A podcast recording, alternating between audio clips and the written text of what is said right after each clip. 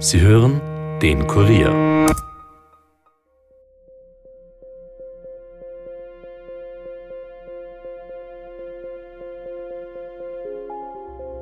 Herzlich willkommen zu Dunkle Spuren, dem Kurier-Podcast, in dem wir ungelösten Kriminalfällen aus Österreich nachgehen. Ich begrüße euch zum Auftakt unserer neuen Staffel mit einer Bonusfolge. Ja, und ich begrüße bei uns im Studio jemanden, für den ja das Lösen von Kriminalfällen gleichermaßen Beruf wie Berufung ist. Ich glaube, das kann man sagen. Es ist die ehemalige Chefin der Abteilung Tatort im Landeskriminalamt Wien, Bettina Pogner. Herzlich willkommen bei uns. Guten Morgen. Ich frage gleich einmal, habe ich das jetzt richtig gesagt? Weil wir sprechen manchmal auch äh, sehr lapidar von der Spurensicherung. Diesen Begriff gibt es, glaube ich, in Österreich gar nicht.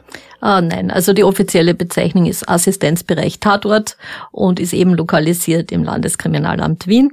Mhm. Und da hatte ich die Ehre, einige Jahre der Chef dieser Tatorteinheit zu sein. Sie sind die ehemalige Chefin mittlerweile im Verkehrsministerium angelangt und dort unter anderem für die Untersuchung von Flugunfällen und Bahnunfällen zuständig. Äh, das geht ein bisschen über unser Podcast-Thema hinaus. Aber Sie waren tatsächlich ja schon vor ihrer Tätigkeit im Landeskriminalamt Wien mit den unterschiedlichsten Tatortermittlungen betraut. Das hat sie eigentlich sehr schnell nach ihrem Eintritt in den Exekutivdienst begleitet. Ähm, wie kommt man auf diesen ungewöhnlichen Berufsweg? Nun ja, also ich muss zurückgehen auf meine Kindheit. Da wollte ich eigentlich Archäologin werden und war überzeugt, mhm. dass ich im elterlichen Vorgarten Troja entdecken werde. Also ein zweites Troja, weil das eine gibt okay. ja schon, das der Herr Schliemann gefunden hat. Und nachdem dann die Nachbarn sich gewundert haben über das seltsame Kind, was am Boden sitzt und mit einem Schäuflein die Erde durchwühlt, um irgendetwas zu finden, hat meine, meine Mutter beschlossen, das muss sich ändern und meinen Großvater gebeten, mir Sprengmittelexperimente zu zeigen. Und daraufhin habe ich dann Chemie gemacht, also eine Chemieausbildung, bin eigentlich Chemieingenieurin. Und dann habe ich einige Jahre in der chemischen Industrie gearbeitet, in Forschungs- und Entwicklungsabteilungen, in der Pharmazie, in einem Kunststoffunternehmen, äh, auf der Universität Innsbruck als äh, chemisch-technische Assistentin. Und dann ganz plötzlich durch einen, einen Zufall, eigentlich eine Wette meines Vaters, dass ähm, ich die Aufnahmeprüfung bestehen könnte, damals der Bundesgendarmerie in Oberösterreich, mhm. mit seinem Freund, der eben dort tätig war, äh, bin ich dorthin gelangt. Und das war eine sehr spannende Geschichte, weil ich wusste ja von dieser Wette nichts. Und mein Vater hat mich eines Tages angerufen und gesagt, du hast du da und da Zeit, weil du gehst zur Stellungskommission der Bundesgendarmerie. Das war also noch zur Zeit, als es die Gendarmerie in Österreich genau. gegeben hat und äh, genau. Sie sind dann erst einmal das war ganz, 1994, genau. ganz normal, kann man sagen, Gendarmeriebeamtin, Polizeibeamtin genau. Also geworden. ich habe das alles durchexerziert, also die, die Grundlaufbahn, die Ausbildung. Mein Vater hat immer gelacht, er hat gesagt, du machst jetzt das Bundesheer nach. Nicht? Da war ich ja natürlich nirgends nie. Und so bin ich dann eigentlich ganz normal auf Gendarmerieposten gewesen in Oberösterreich, also ich komme aus Oberösterreich mhm. und habe mich aber immer schon ganz massiv für die Tatortarbeit interessiert. Eben weil es irgendwie meine naturwissenschaftlichen Hintergründe ganz mhm. gut äh, da einsetzbar waren. Und deswegen habe ich mich dann eben sehr bemüht, dorthin zu kommen, was ja nicht so leicht ist. Also man muss da ein volles, äh, ja, man muss warten und man muss natürlich eine normale Laufbahn äh, auf verschiedenen Posten als Exekutivbediensteter durchlaufen. Ein Quereinstieg mhm. wie in mhm. Deutschland gibt's bei uns nicht. Es hat aber bei Ihnen auch den wissenschaftlichen Hintergrund. Äh, und ich habe da einen Begriff in Ihrer Biografie gelesen. Sie helfen mir, wenn ich ihn überhaupt nicht herausbringe. Und zwar geht es um Ihre Diplomarbeit. Die hatte den Titel Wellenlängen dispersive Röntgenfluoreszenzspektrometrie an Polyolephinen. Bitte, worum geht's da? naja, es ist eine, eine Analysenmethode, eine spezielle, mit der man zerstörungsfreie Kunststoffproben untersuchen kann und kann äh, Additivierungen zum Beispiel feststellen. Also in Kunststoffen sind ja sehr viele äh, Beischlagstoffe wie Füllstoffe, äh, UV-Stabilisatoren und, und, und drinnen. Und natürlich bei der Entwicklung von solchen neuen Kunststoffen ist es auch interessant, Konkurrenzprodukte zum Beispiel zu untersuchen und auch die eigenen Produkte qualitätszusichren.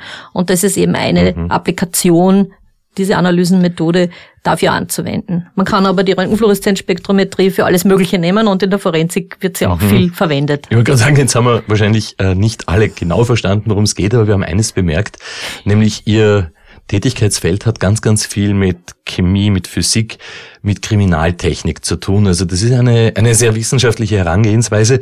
Aber Kommen wir zu Ihrer Tätigkeit als Tatortermittlerin. Wie viel da ist äh, von dem Ganzen Wissenschaft und wie viel ist dann aber gerade in diesem speziellen Bereich auch Intuition? Also Intuition ist wichtig, weil ja jeder Tatort für sich genommen anders ist. Also wir haben natürlich Standardprozeduren, die uns helfen, wenn wir unter großem Druck stehen, Stress, äh, auf die wir immer wieder zurückgreifen. Aber grundsätzlich ist Kreativität ein ganz wichtiger Punkt bei Tatortarbeit. Und die, die, die Leute, die da eingesetzt sind, das ist eben eine Disziplin für Denker. Die sehen sich den Tatort an und dann überlegen sie sich, äh, welche Wege werden sie hier verfolgen in ihrer Strategie der Spurensicherung. Es ist mhm. ja ganz wichtig, eine Strategie zu haben und eben auf die Besonderheiten der Situation und des Tatorts auch einzugehen. Nehmen Sie uns vielleicht einmal mit äh, zu so einem typischen Tatort, den es gar nicht gibt, weil den typischen Tatort, das wissen wir auch als äh, Journalisten, jeder ist anders. Aber nehmen Sie uns einmal ganz kurz mit, was machen Sie als erstes, wenn Sie an einen Tatort kommen? Wie schauen Sie sich das an? Also zunächst einmal tue ich nichts, mhm. sondern ich denke nach. Also ich habe von meinem alten Chef seinerzeit, wie ich ganz neu angefangen habe, gelernt, der hat gesagt, das Wichtigste, die wichtigste Handbewegung des Tatortbeamten ist, du tust einmal nichts und steckst die Hände in den Hosensack und schaust dir dann einfach die Lage einmal an. Du, du schaust, welche Informationen bekommst du von den Polizisten, die schon vor Ort sind. Die erklären dir schon, was, was sie beim Eintreffen gefunden haben.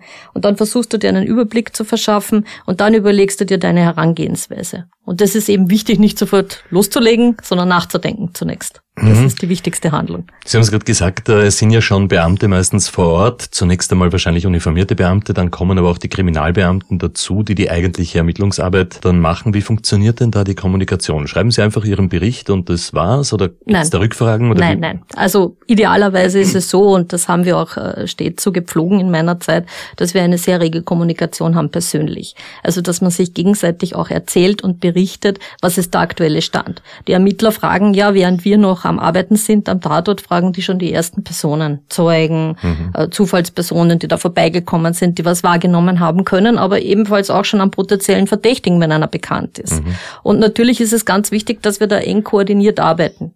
Ich berichte immer, oder ich habe immer berichtet, was vorgefunden worden ist auf einem Tatort und die Ermittler sagen dann, ja, wir haben das und das Ergebnis und das passt jetzt zusammen oder das weicht eben ab und darum ist dieses Wechselspiel sehr wichtig. Mhm.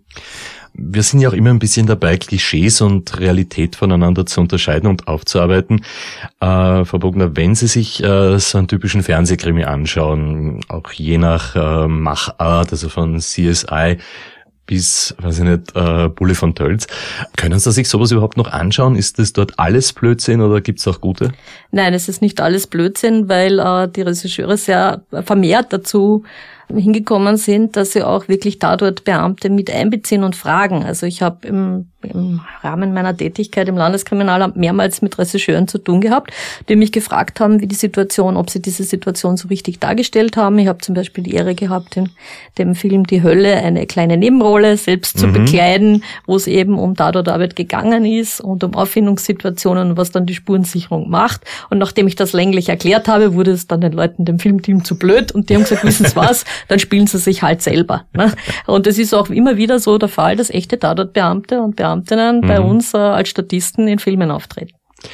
Da kommen wir auch zu Ihrer Tätigkeit äh, im Landeskriminalamt. Da waren Sie ja die Chefin von plus minus 200 Polizeibeamten. Wie war diese Zeit eigentlich dann als Chefin dieser Assistenzgruppe? Ähm, Assistenzbereich, Assistenzbereich. Also ja. dazu muss man sagen, äh, ich hatte die äh, fachliche Richtlinienkompetenz über die Beamten. Die haben natürlich da draußen in dem Bezirk, also wir haben im Haus ein Kernteam von ungefähr 50 Personen, die direkt mir unterstellt waren und die anderen haben für die Dienstaufsicht und für diese Dinge natürlich noch Vorgesetzte draußen in der Ebene. Das sind mhm. diese Außenstellen des Landeskriminalamts, die niederschwelligere Delikte wie Einbrüche, Vandalismus, Sachbeschädigungen, solche Dinge untersuchen.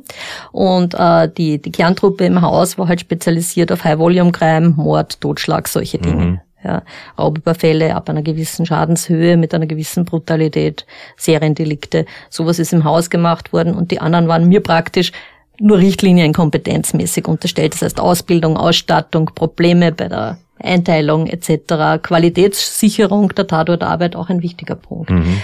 Das war spannend und herausfordernd, ja. Da kommen wir vielleicht äh, gleich auch äh, zu einem Thema, das mich ja immer wieder fasziniert. Es gibt Tatorte, über die wir auch im Podcast Dunkle Spuren berichtet haben, die ja eben dunkle Spuren sind, wo man im ersten Moment gar nichts sehen konnte. Und dann gibt's eben diese gerade äh, brutalen Körperdelikte, Morde, wo ein Chaos herrscht. Was ist äh, für Sie einfacher oder schwieriger dann zu bearbeiten? Es sind beide schwer. Also mhm. jeder, jeder, jeder Tatort auf seine Art. Also der chaotische Tatort ist deswegen schwer, weil es natürlich eine sehr intensive Arbeit ist. Also ich kann mich an einen Mord im obdachlosen Milieu erinnern, wo ich in einem Abbruchhaus hunderte blutige Schuhspuren hatte. Mhm.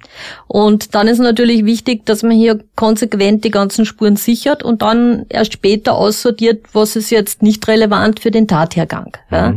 Äh, es ist aber auch natürlich auch so, wenn ich hier einen sehr kontrollierten, intelligenten Täter habe, der alles daran setzt, Spuren zu verwischen, dann ist es auch eine Herausforderung, denn da muss ich natürlich meine eigene gedankliche Leistung auf dasselbe Level bringen. Also ich muss gleich schlau sein wie der Täter, mindestens, und muss mir natürlich schon überlegen, wie gehe ich da heran, um die wenigen Spuren, die ich finden kann, nicht noch zusätzlich zu zerstören. Mhm. Gibt es eigentlich auch Fälle, dass ein Täter sie versucht hat, hinters Licht zu führen, auf eine falsche Spur zu führen? Oh ja, natürlich. Also das ist auch in der, in der Lehre, nennt man das Trug- oder Scheinspuren, ja, wo eben Täter versuchen, gezielt abzulenken vom tatsächlichen Tathergang. Mhm. Zum Beispiel äh, einen Mord als Suizid zu tarnen, das ist der Klassiker. Mhm. Wir berichten ja auch manchmal vom sogenannten Kommissar Zufall. Gibt so etwas? Braucht man manchmal auch Glück, um auf die richtige Spur zu kommen?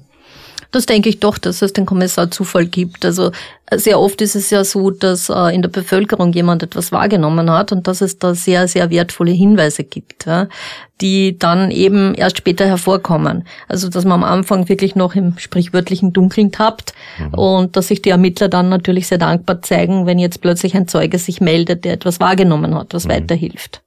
Können Sie sich da an ein konkretes Beispiel erinnern? Also es, ist, es waren mehrere konkrete Beispiele, wo sich Zeugen mit Wahrnehmungen gemeldet haben. Also ein, ein Beispiel ist mir noch Erinnerung, dass junge Herren, die halt in einem Fahrzeug saßen, eigentlich unmittelbar Zeuge eines Mordes wurden, aber sich dann nicht getraut haben, sich bei der Polizei zu melden, weil sie dort eben Cannabisprodukte konsumiert haben bei dieser Gelegenheit. Mhm. Und deswegen waren sie erst zögerlich, haben sich dann aber überwunden und haben dann dankenswerterweise ausgesagt. Ja. Also auch die Tatortermittler sind von Zeugen bis zu einem gewissen Grad abhängig? Äh, wir sind indirekt abhängig, weil die Zeugen melden sich ja bei den Ermittlern. Das heißt, mhm. der, der, Kontakt mit den Personen, die befragt werden, ist ja unseren Ermittlungsteams vorbehalten. Aber natürlich in der Rückkopplung, wenn der Ermittler wieder mit dem Tatortbeamten redet und sagt, wir haben jetzt die Wahrnehmung, es geht um dieses oder jenes Fahrzeug, dann können wir natürlich nach Reifenspuren suchen, dann können wir nach andere Spuren suchen, die eben dazu passen. Mhm. Und dann haben wir natürlich wieder wertvolle Information. Wenn ich das richtig gesehen habe, haben Sie ja am Anfang Ihrer Berufslaufbahn als Ermittlerin auch mit relativ profanen Dingen zu tun gehabt, wie Autounfällen und haben dann also bis hin zu den schwersten Kriminalfällen alles erlebt. Ist Ihnen irgendetwas besonders gut in Erinnerung geblieben, irgendwas sehr Prägendes, äh, ein, ein Fall, der Ihnen nicht aus dem Kopf gegangen ist? Naja, es waren mehrere Fälle, die mich natürlich beschäftigt haben. Also besonders beschäftigen persönlich tun einem ja immer Dinge, wo man einen Anknüpfungspunkt hat, so von der menschlichen Komponente. Mhm. Also oft sind das ja gar nicht die spektakulären Fälle, sondern das sind die, wo man praktisch sozusagen erwischt wird auf der emotionalen Ebene. Also mhm. das sind natürlich in erster Linie Kindstötungen, die immer ganz besonders tragisch sind. Da ist mir erinnerlich eine Kindstötung an einem neugeborenen Kind, das wirklich ausgesehen hat wie meine kleine Tochter als neugeborenes Baby. Da gibt es einem natürlich einen Riss. Ja, also es wäre gelogen, wenn man sagt, das ist einem egal. Ähm, und natürlich auch äh, ein Selbstmord eines Freundes, den ich dann unglückseligerweise selbst aufarbeiten musste, weil am Anfang relativ unklar war, wie das vonstatten mhm. gegangen ist. Das sind Dinge, die einen persönlich berühren, die vergisst man nicht. Aber natürlich gibt es auch Fälle, wo man wirklich sehr intensiv gearbeitet hat oder wo es dann überraschende Wendungen waren. Die vergisst man auch nicht. Also ich kann eigentlich alle meine Tatorte, wenn ich mir die äh, überlege, kann ich sie eigentlich visualisieren. Das heißt, alle? Ja, also überall, wo ich war, kann ich mir noch die Wohnung oder den mhm. Tatort mhm. visuell vorstellen, ja. Gut, Sie haben einen anderen Blick auf Tatorte, aber es waren doch eine ganze Reihe, nehme ich an. Es waren doch etliche, ja. Lässt sich das überhaupt beziffern? haben Sie aber nachgezählt? Nein, nachgezählt habe ich nicht, mhm. aber es waren natürlich schon sehr viele im Laufe dieser Jahre. Und Tatort, wir stellen uns da immer einen Raum darunter vor, allenfalls vielleicht einen Straßenabschnitt, aber Tatort ist ja auch der Mensch selber. Sie waren am Beginn oder kurz nach Ihrem Eintritt in die Exekutive auch mit den Themen häusliche Gewalt, Sexualdelikte beschäftigt. Ist da sensible Vorgehensweise vielleicht noch wichtiger als sonst? Naja, also ich, das ist besonders tragisch. Ne? Also Femizide finde ich besonders tragisch, weil äh, es halt wirklich immer, oft sind ja auch noch die Kinder dann Zeugen von dieser häuslichen Brutalität, die dann im schlimmsten Fall eben zum Mord führt. Äh, deswegen äh, ist es natürlich wichtig, sehr sensibel davor zu gehen. Ne? Also ich habe auch hohen Respekt von den Kolleginnen, die äh, arbeiten in den Sexualdeliktegruppen und dann hier wirklich Opfer befragen von Gewalt oder eben noch schlimmer, die eben Zeugen wurden von solchen Tätlichkeiten, missbrauchte oder geschlagene Kinder. Hier muss man ein sehr sensibler, empathischer Mensch sein, aber doch auch hochprofessionell. Mhm. Sie sind ja auch, ähm, ich glaube, unsere Hörer haben das jetzt auch schon bemerkt, Sie sind ja kein Eisblock, sondern Sie sind ein sehr empathischer Mensch. Wie sehr darf man solche Sachen überhaupt an sich heranlassen und wie sehr muss man es vielleicht auch, um entsprechend dann auch äh, arbeiten zu können? Gut, also die Empathie ist natürlich schon auch wichtig, aber in der Arbeit, also wenn wir wirklich am Tatort arbeiten, dann sind wir sehr konzentriert und dann blenden wir diese ganzen Sachen aus, wenn das irgendwie geht. Weil das würde uns ja bei der Arbeit behindern. Wenn ich gleichzeitig parallel die ganze Zeit nachdenke, oh jedes arme Opfer oder was ist hier passiert, wie schrecklich ist das, dann bin ich ja emotional sehr ergriffen und das ist schlecht, weil ich muss mich sehr konzentrieren. Wir suchen kleinste Spuren. Wir müssen sehr genau vorgehen, wir müssen das exakt dokumentieren. Wenn ich natürlich hin und her gerissen bin von meinen Emotionen, dann leidet die Qualität der Arbeit. Ich meine, es ist nicht verboten, nach dem Tatort zusammenzusitzen und das zu besprechen und zu reflektieren, was dort passiert ist. Mhm. Das wird immer wieder gemacht. Es gibt auch entsprechend Unterstützung vom Dienstgeber für Tatortbeamte, wo es eben so ein Peer Review gibt, wo eben Experten aus den Tatortgruppen mit Kollegen über besonders dramatische oder schwierige ähm, Situationen sprechen können. Das wird vermehrt angenommen. Also wie ich begonnen habe, war das eher, da hat man gesagt, na ja, für Schwache ist da kein Platz. Ne? Mhm. Also man hat das eher da, da trinkt man halt nachher noch ein Bier oder noch eins und das vergessen wir. Aber mittlerweile ist der Ansatz schon auch, dass, dass es eben wichtig ist, damit man hier keine posttraumatische Belastungsstörung sich da aufzieht im Laufe der Jahre, ist es wichtig, darüber zu sprechen. Mhm. Am besten mit Menschen, die das verstehen, die ähnliche Erfahrungen gemacht haben. Aber dass man bei so besonders emotionalisierenden Delikten vielleicht mit noch mehr Biss an die Arbeit herangeht, das ist nicht der Fall, es ist alles gleich also, professionell also, zu behandeln. Ja, also das würde ich schon sagen ich meine, die Opfer haben das Recht und den Anspruch, ja, weil wir sind die Letzten, die sozusagen uns darum kümmern. Also damit hätte man dann auch ein Klischee irgendwie aufgearbeitet. Äh, in Krimis im Fernsehen ist es ja dann oft so, dass die Ermittler, wenn sie es persönlich berührt, besonders bissig werden und gegen Ja, aber das ist schlecht. Das ist natürlich schlecht, weil wenn ich aber besonders es gibt sowas? natürlich gibt's Emotionen. Also es gibt Fälle, wo natürlich die Emotionen hochkochen, weil eben hier jemand berührt worden ist an einer persönlichen Stelle. Also mhm es gibt das immer wieder, dass eben auch Kollegen sehr heftig reagieren, wenn es um Kindstötungen geht. Und dann muss man sie wieder einfangen und runterholen, weil so kann man nicht arbeiten. Und die Gefahr ist ja, wenn ich sehr emotional bin, dann habe ich die Scheuklappe auf, das ist ja menschlich, und dann gehe ich in eine Richtung. Besonders schlimm wird's, wenn ich mich dann festgefressen habe, na, das war der Verdächtige XY. Also das ist schlecht, weil dann werde ich natürlich alle Indizien, die in diese Richtung gehen, höher bewerten wie andere Spuren, die mir sagen, er war es vielleicht doch nicht. Mhm. Und das ist ganz schlecht. Das ist wenn, wenn man in dieses Fahrwasser gerät, das ist gefährlich. Das kann, mhm. kann schlimm ausgehen. Dann möchte ich, äh, wir müssen es ja fast äh, über ein Thema sprechen, das eigentlich überhaupt keines mehr sein sollte, 2021 oder auch vor ein paar Jahren, wie Sie die Chefin eben der Tatortermittler in Wien waren, nämlich das Thema Frauen in Führungspositionen. Immer noch eine Minderheit leider und äh, Sie haben es nicht nur als äh, Chefin erlebt, sondern Sie haben auch Projekte dazu mitbetreut? Ja, durchaus. Also ich war ja äh, Kontaktfrau für Gleichbehandlungsfragen viele Jahre in der Exekutive und da ist es mir gelungen, mehrere Kolleginnen bei ihrem Bewerbungsprozess zu begleiten und das auch durchaus erfolgreich. Also äh, unter meiner Führung sind zwei Damen Gruppenführerinnen geworden. Wir hatten ja in der Zentrale vier Tatortgruppen die gibt's auch heute noch.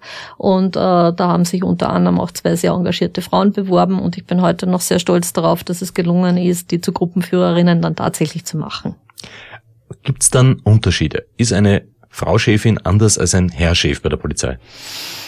Ja, also ich habe mich im Rahmen einer, ich habe dann noch auf der FH studiert, Public Management, und da habe ich mich im Rahmen einer Diplomarbeit auch mit äh, diesen Fragen, also Führungsverhalten von Frauen in der Exekutive, äh, beschäftigt. Und wir haben auch Befragungen gemacht.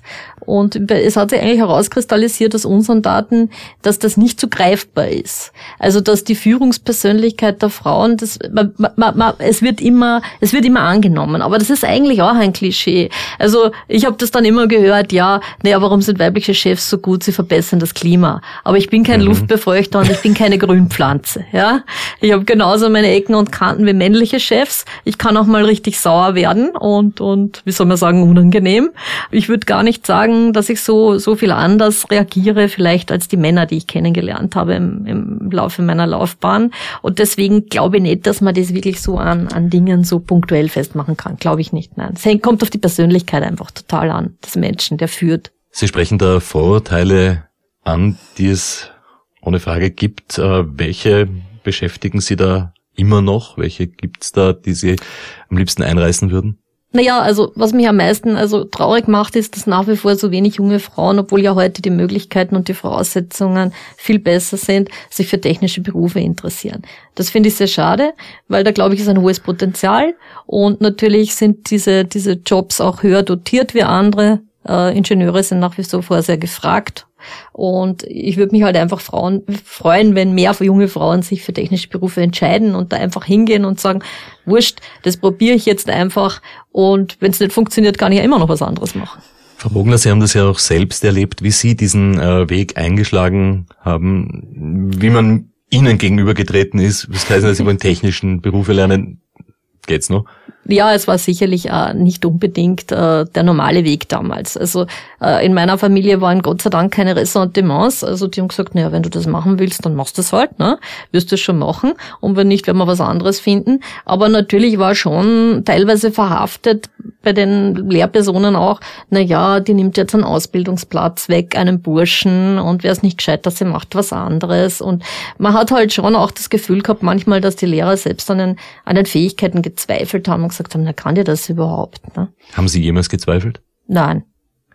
Hätte es einen Plan B gegeben, beziehungsweise war dieser Weg wir können nicht jede Kurve ihrer Karriere jetzt skizzieren, dafür reicht leider unsere Zeit nicht. Aber sie haben ja eine total spannende äh, Berufslaufbahn noch nicht hinter sich. Sie sind ja noch aktiv, da, ja, ein paar sehr, Jährchen, sehr ja, aktiv und gerade wieder noch. mit äh, zwar einem artverwandten äh, Bereich, aber doch wieder ganz was Neues.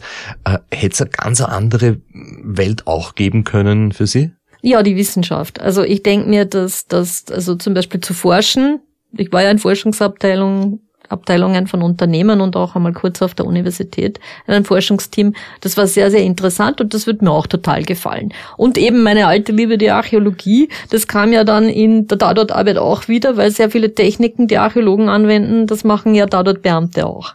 Und da ist es natürlich interessant, sich das gegenseitig abzuschauen. Ich habe mich auch teilweise mit Kriminaltechnik, äh, Methoden, mit, mit solchen Fragestellungen beschäftigt an archäologischen Gegenständen. Das war urspannend.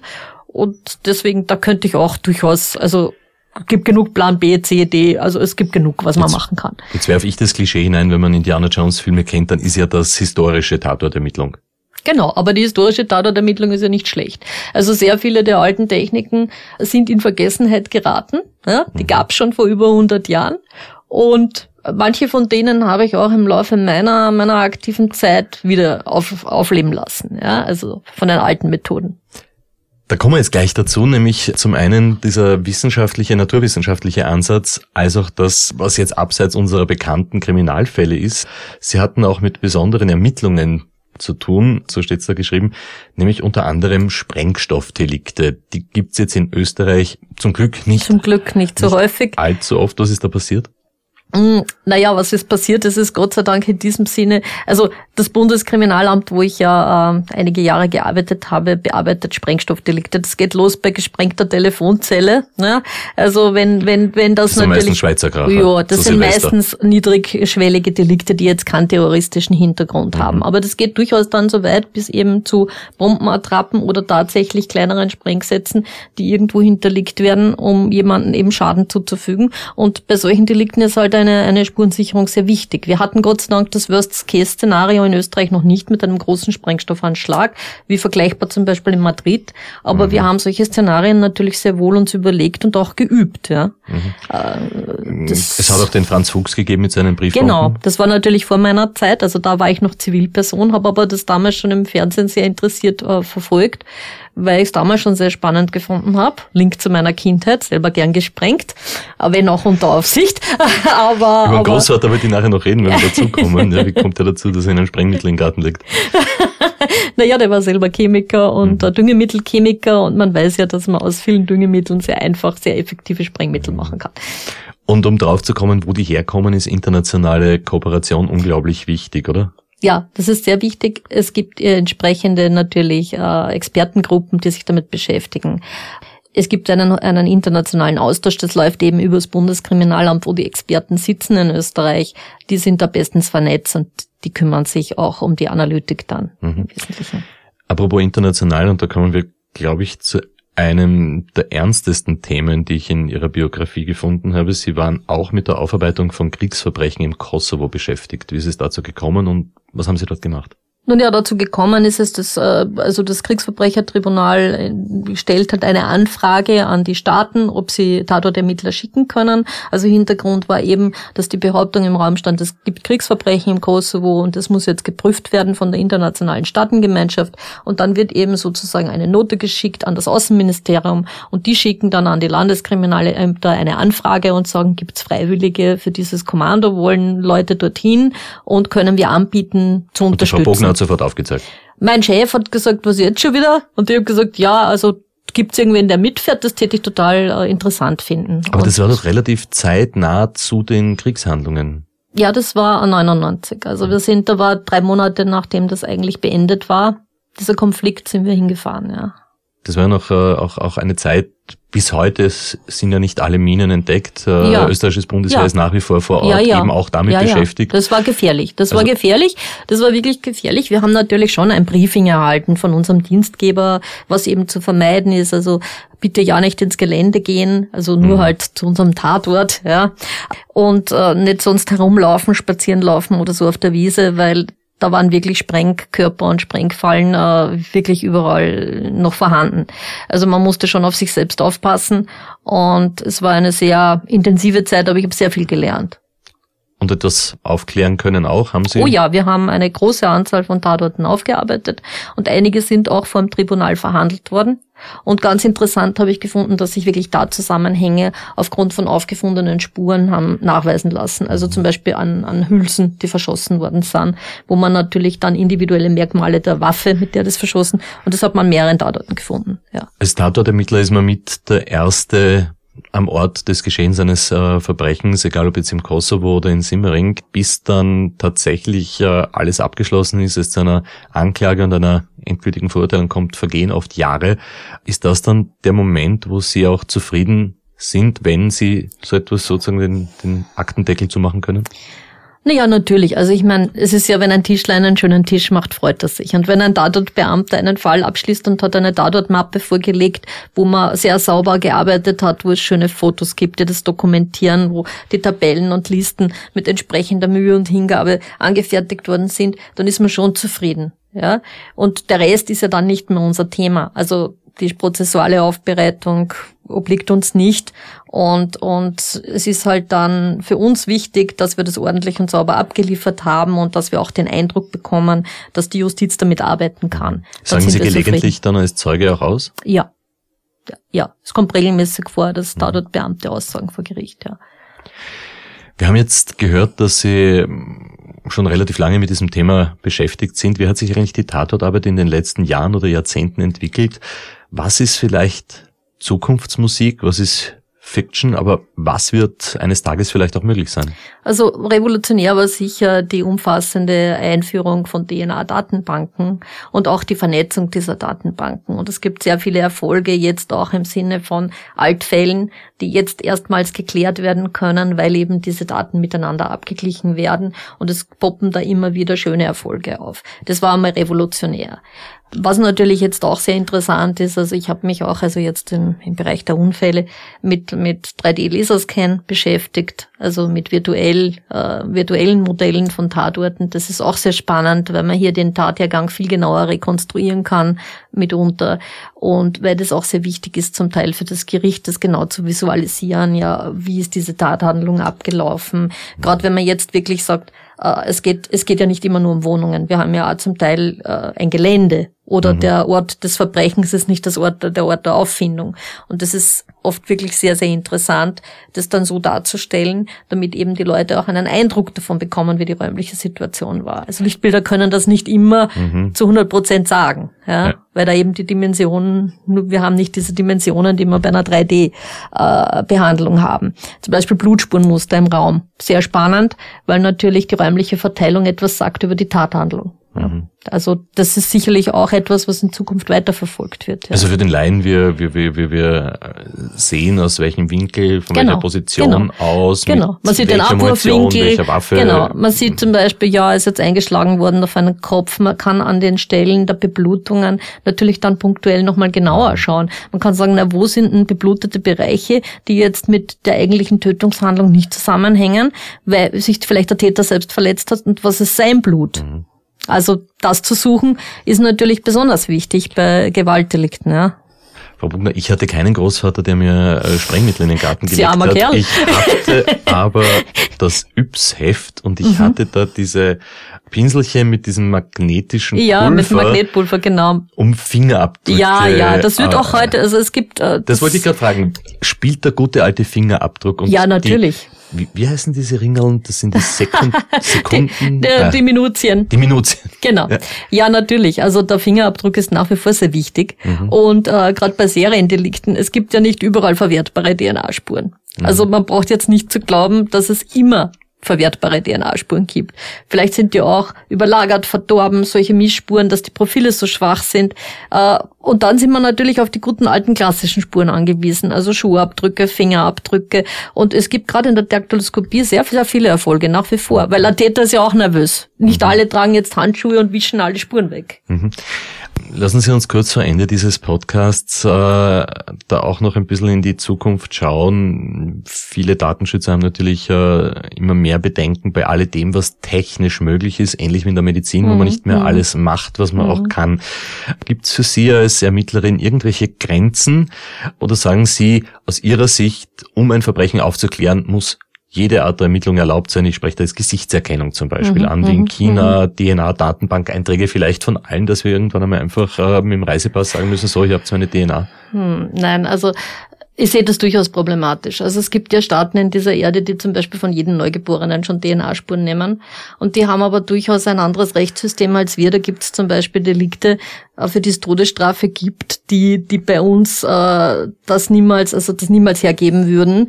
Und da sehe ich das schon recht kritisch. Also ich denke jetzt zum Beispiel gerade an, an ja, wenn halt der Ehebruch ein Verbrechen ist und ich habe die DNA von jedem Kind ja, bereits, dann ist es natürlich schon problematisch, was eine Gesellschaft dann mit diesen Erkenntnissen macht.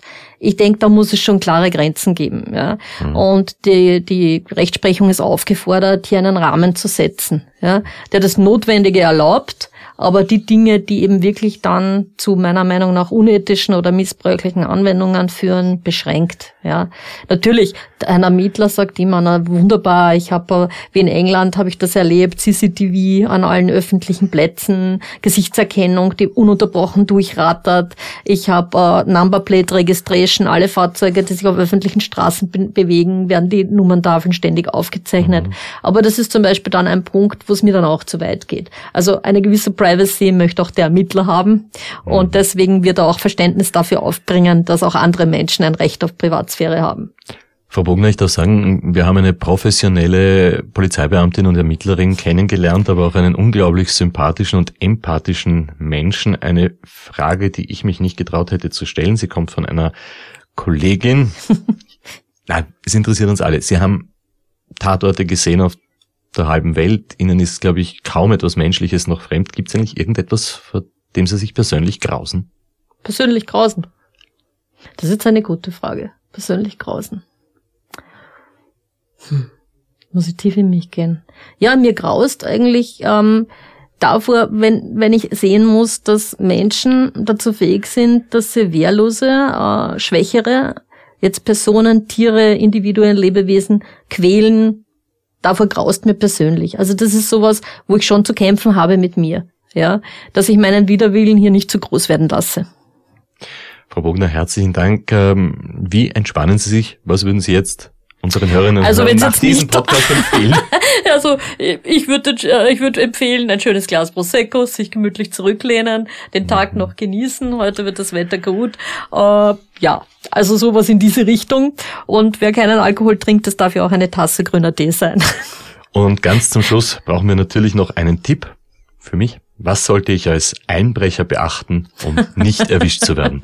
als Einbrecher äh, sollten Sie halt vermeiden, Spuren zu legen, was unmöglich ist. Deswegen muss ich Ihnen die Hoffnung rauben, also es, es wird nicht gut ausgehen im Regelfall.